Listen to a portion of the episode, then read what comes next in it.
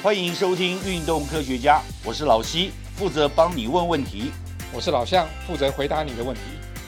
不管你爱不爱运动，人生就是离不开运动。但是运动离不开科学，所以运动科学家今天要讲改变历史的一双鞋，讲的是马拉松跑鞋，而且是为了创纪录而特别发展出来的超级跑鞋。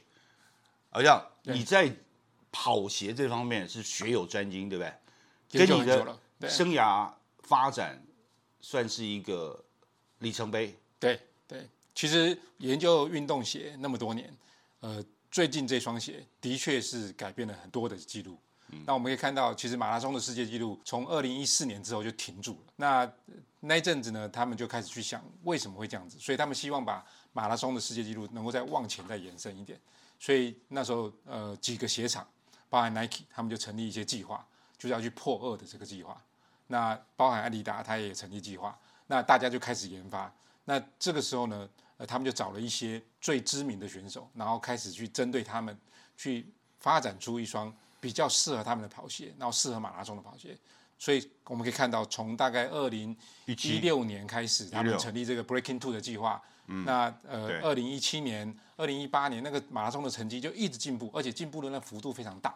嗯一直到今年的十月八号，我们看在芝加哥的马拉松又破了纪录了。嗯，虽然破纪录的那个选手跟之前那几那一位，呃，都是肯雅人，可是不是同一人。不过他们穿的鞋子都是同一系列的，同一双鞋子，不同的人穿。对，而且重要的是，这双鞋子是每个人都可以买来穿的。对对，所以对于这有新的超级跑鞋这件事情哦，不但是能够帮助人类突破最了不起的一个障碍，两两小时整的一个马拉松障碍，另外一个。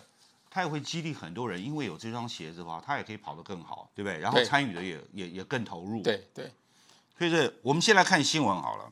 那你刚才讲了，就是那个二零二三十月八号这一天，这一个礼拜天啊，大部绝大部分的马拉松比赛都在礼拜天嘛，对，因为方便所有的上班族都可以参加啊。那这还又是肯雅的好手，那我们待会可以聊一下为什么又是肯雅。但现在除了肯雅，有还有一个伊索比亚，那是最早之前的那个纪录保持人是伊索比亚。那这个人叫做了 Kevin Kipton，Kipton 呢，原来在肯雅，一个是牧羊的小孩，对，而且他年纪很轻呢，很只有二十三岁，而且这是他第三次对。参加比赛，他第一次就已经是几乎破纪录的成绩，两小时零一分多，那现在他跑到是两小时零分三十五秒，对，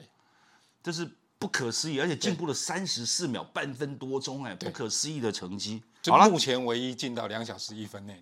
的选手，对啊。那我们原先期待最大的是一个比较老的，已经三十八岁的，对，Eliud 的那个 Kipchoge，对。那 Kipchoge 以前是马拉松之神啊，我们就是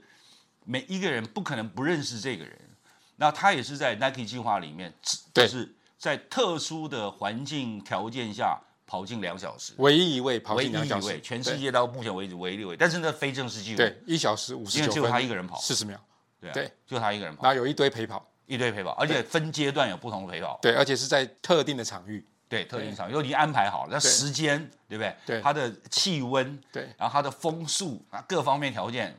都符合的状况，他起跑，对，然后创造了真的是破两小时的，对，一小时五十九分四十。所以我们现在反而就是说，二十三岁了，哎，他距离三十八岁，对，虽然他去年去年创的吧，对，二二零一九年创的嘛，对，所以对他来讲还有至少十年的时间，他可以在正式比赛马拉松项目里面可以跑进两小时。我觉得机会还蛮大的，机会，因为他年纪也很轻啊，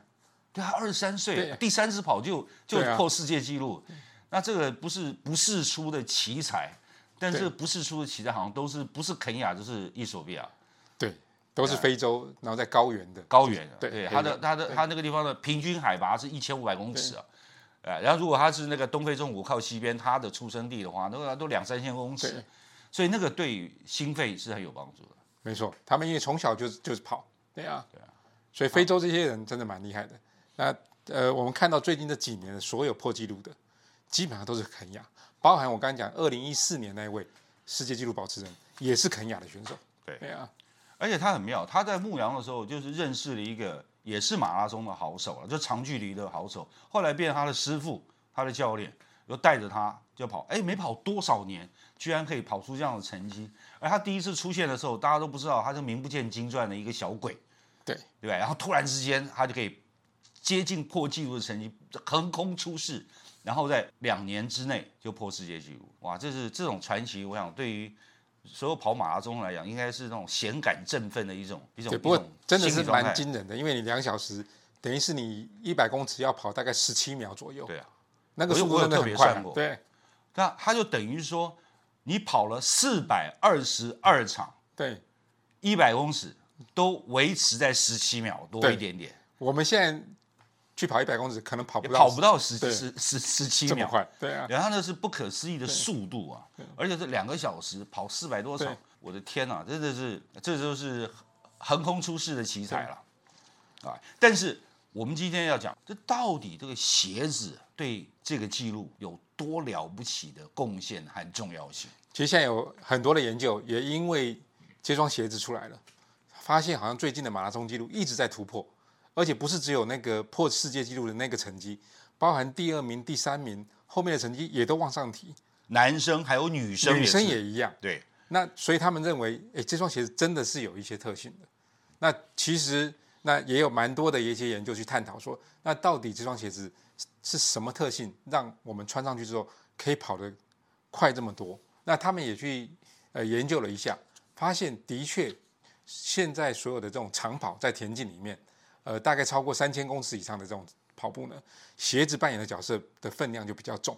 因为时间够长，所以那个鞋子的那个些微的差距，可能就可以把那时间拉出来啊。那尤其在马拉松，而且我们现在破两小时，按照那个 Keep Tomb 的成绩，对只差三十五秒而已。对所以在四十二公里那么长的距离里面，每一公里能够破零点零几秒，他搞不定对肌肉可以破掉了，对，没错，而且零点一秒他就破了。对啊，所以这个是，所以鞋子是很关键的，因为在那么长距离，然后只只是那么这三十几秒的时间里面，他只要破一，就帮助一点点，他搞不好就真的破了。而且现在不是只有 Nike 出这双鞋，就每个品牌都出类似的鞋子。你看，世界哦，两大最红火的名字，一个最新的 Keep Tomb，另外一个之前是红遍半边天的这个 Keep Choke。对。另外在鞋子上面就是两个，一个是 Nike，一个是艾迪达嘛。对，那艾迪达有一个 Evil Three，就是对 Adi Zero 的系列。对，在之前的那个马拉松是破了帮女生破了世界纪录，对对。然后现在在芝加哥马拉松又帮了男生破了世界纪录，那就变成 Nike 的鞋子，所以 Nike 跟 Adidas 也是在马拉松不断的竞争啊。啊、不过目前 Nike 比较占上风了。为什么？呃，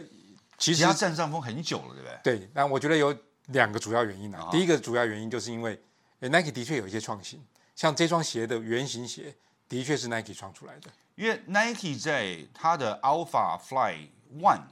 就已经取得了多项专利嘛，对，而且在那个前身就是 Vaporfly，他们啊其实就、对对它它其实就是用那个不同的构造，还有加上碳纤维板，那那个形状跟以往的马拉松跑鞋是完全不一样。之前的马拉松跑鞋都会比较薄，他们会用选手的呃本身的力量去做反弹。那后来 Nike 发展这一双鞋子之后，把那个鞋子鞋底做得非常厚，然后再加一个船形底，对，然后加上一个碳纤维板，那前面会翘翘的，鞋尖的地方会翘翘的，那帮助你跑步更顺畅。所以这是完全颠覆了以前对于运动鞋的马拉松鞋的，马拉松鞋的概念，就是说对，以前马拉松鞋哦底要薄，对重量要轻，对，然后要软，那个是要硬要硬，是选手在跑的，对。那结果对现在是说，因为有有碳纤板，所以对鞋底变硬，然后船型底然后变得很厚，厚，对啊，所以跟以前的概念，但这是一一个一个突新的概念。对，那现在我们可以看到，几乎所有的选手都穿这种鞋子。那呃，我们也可以看到，在台北马，呃，大概从两千年之后，二零二一、二零二二到二零今年的台北马还没有跑，不过我估计穿这种鞋子的选手居多。那他们其实，在二零二二年也有统计，那个前一千名的这个参加台北马的这些选手呢，或者跑者，大概有百分之六七十就是穿 Nike 的鞋子。嗯，所以以前的 Nike 鞋子没那么多啊，因为这双鞋子问世，然后又破了世界纪录，又破二之后，所以就一堆人就穿。其实我我也有关注过这个鞋子的发展，因为鞋子发展是很有趣，还有各种就是观念、技术、科技的这种突破嘛。对，像譬如说，呃，之前有一个 Hoka One，法国发明的，也是也是长跑选手，那这自己开始对。设计，从长跑选手设计出来，他有亲身的经验设计出来，全新底就是最早 Hoka One Hoka 就是很厚底，很厚底，只是他的选手没破二。对他，他他的他那个时候，但我觉得他是应该财力有有有有有一些限制，有一些条件限制了。那但是后来其他的品牌也采纳了、接纳了、对继承了这个概念了，就是大家厚底鞋就越来越普遍。那刚开始觉得说穿踩个高跷跑马拉松是很怪的一件事情，对那就有事实证明，跑的人也很舒服，然后最后出来的成绩也很漂亮。没错。不过差别是差在最近这双鞋子，选手穿的都会有碳碳纤维板，而且它的碳纤维板不是平的，是像一个汤匙形状的。这样一个汤匙，对，所以脚尖前面是一个比较圆弧形，所以当我的脚踩下去之后，到踩到脚尖的时候，那其实那个汤汤匙形状会翘起来，会把那个脚跟往前推，会产生一个跷跷板的效应。跷跷板效应。对，所以它其实就是有推蹬的效果。那这样是不是很像那个骑脚踏车的那卡鞋一样概念？它用利用这样拉起来，然后往前推的。对对。对，所以它其实是呃，知道我们在跑步的过程中，一定不是足跟着地，就是中足着地比较多对。那尤其是长跑，因为容易疲劳嘛，所以当足中足着地之后，那个重心移到脚尖的时候，就等于是把那个跷跷板往前踩，然后那时候脚跟的那个碳纤维板就会顶出来了，所以就会顶着我们脚跟往前推，所以它就是一个推进的效益。所以它的它的这个碳纤板，另外也会产生一种回弹的效果。对，本来碳纤维板就有弹性，再加上它又是跷跷板这个汤匙形状，所以它不止回弹，还有另外一个推的这个效益。那加上我们那个看到这最近那些跑鞋的鞋头都是翘翘的、尖尖的，其实它就是方便那一个呃汤匙形状那个那个碳纤维板的造型，那就可以让我们的跑步呃更顺畅。所以我们现在可以讲说，其实现在所有鞋类发展史上面哦，在尤其马拉松鞋是有了最多的专利，然后最多新科技的应用，可以这样讲吗？对，大概所有的运动品牌的鞋子，大概都会先以马拉松鞋、慢跑鞋，因为那个是市场最大的。那当这个鞋子做起来之后，选手穿了可以增进成绩之后，他们就去做用减法的方式，把某些不必要的元件，譬如说碳纤维板，在一般人可能用不到，他就把碳纤维板拿掉，拿掉。那价钱就低一点，所以一般人穿就可以了。所以像我们在买马拉松鞋的时候，可能我们的速度没那么快，基本上你也不用买到那么高速的这种跑鞋，你就买次等级的，那价钱再低一点，其实穿起来更舒服。那跑鞋发展完了之后，我们就可以看到用在走路鞋上面，所以休闲鞋上面就会用很多跑鞋的元素。对，那其实现在很多人休闲鞋或者是走路鞋，基本上买的是比较便宜版的跑鞋。对对，因为它就是舒适，不强调那个速度嘛。对。嗯但是对他走路来讲，对于足部或关节的保护来讲，还是有效果。因因为其实走路跟跑步它是类似的呃步态，嗯那只是说那个速度没那么快，然后强度没那么强而已。嗯 OK，那我们现在谈到这个鞋子的部分哦，就是到底有哪一些新的科技现在可以运用在跑鞋上面？就是说，包括材质嘛，对，包错。设计可能会有专利吗？呃，设计呃有可能，譬如说那个呃它的碳纤维板摆的位置，或者碳纤维板的形状，还有那个厚度的这个的位置也会有关系。像那个呃翘度这些事情，可能就会跟材质就各家会不一样。所以我们可以看到，呃，大部分呃会用不同的原料去呃产生这种呃轻量化的反弹或者是避震的效果。所以像 Nike 以前就会用 Air 啊，像那个艾迪达就会用那个 Boost 啊，所以有各种不同的呃材质。比如说呃 Air 现在不是那么流行，当然是专利也过期了。另外一个原因是因为 Air 本身那个为了要包住那个那个空气的胶囊，所以它本身的材质就比较重一点。那现在发泡材质已经非常轻了，那又很强，所以这些发泡材质呃做到那样子厚度，可能比 Air 还轻。所以呃